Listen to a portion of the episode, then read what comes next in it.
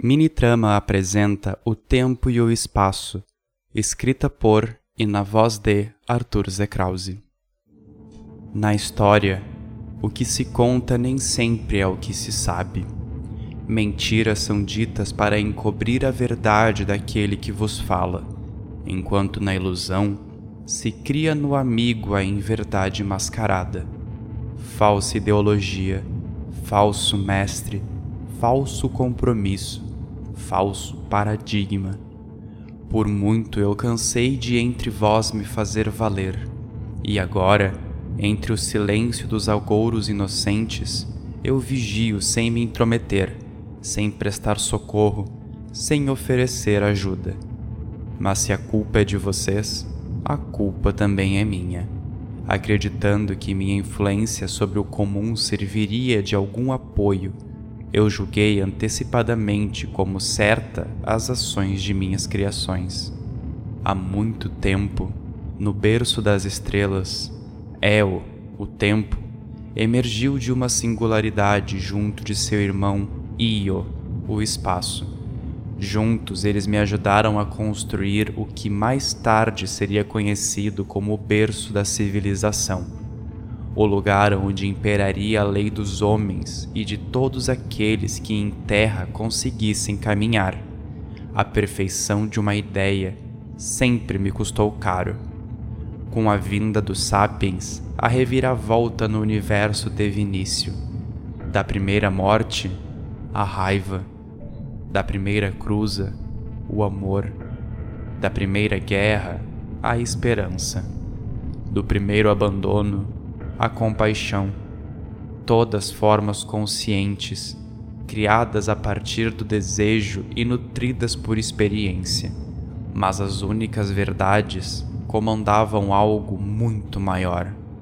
Influenciados, Eo e Io viram na humanidade um destino de incertezas e, guiados por desejos deletérios, afundaram-se no ego dos mais baixos corrompendo-se enquanto os castigavam. A guerra irrompeu antes que os sapiens conseguissem se defender. Tempo e espaço colidiram nas esferas celestiais e cobriram a galáxia com o pó da criação. A matéria rasgada entre os corpos estelares, como ondas, seus choques ecoavam pelos cantos ainda escuros e refletiam em direções aonde a vida se sustentava. Meus filhos destruíram mais do universo do que eu jamais havia pensado em construir. Os sapiens se deliciaram com o show de luzes, auroras, galáxias, sóis de artifício. Mas quando a guerra chegou a eles, o planeta sucumbiu. Io rasgava a matéria como um humano que arrancava uma pétala de um girassol. El rugia pelo tempo, apagando qualquer traço da existência da pobre alma acometida pela guerra. Juntos, os dois reiniciaram o ciclo da vida, e meus projetos afundaram em esquecimento. Os dois foram banidos de suas funções até o ciclo se restabelecer e um novo se criar. Destinados a sustentar aquilo que criaram, eles ainda voam entre vocês. Pare preste atenção. Suas vozes ainda ecoam pelo vazio do espaço, despertando nos que ouvem o medo de uma nova guerra. Em seus ouvidos, o barulho agudo constante da matéria se rasgando.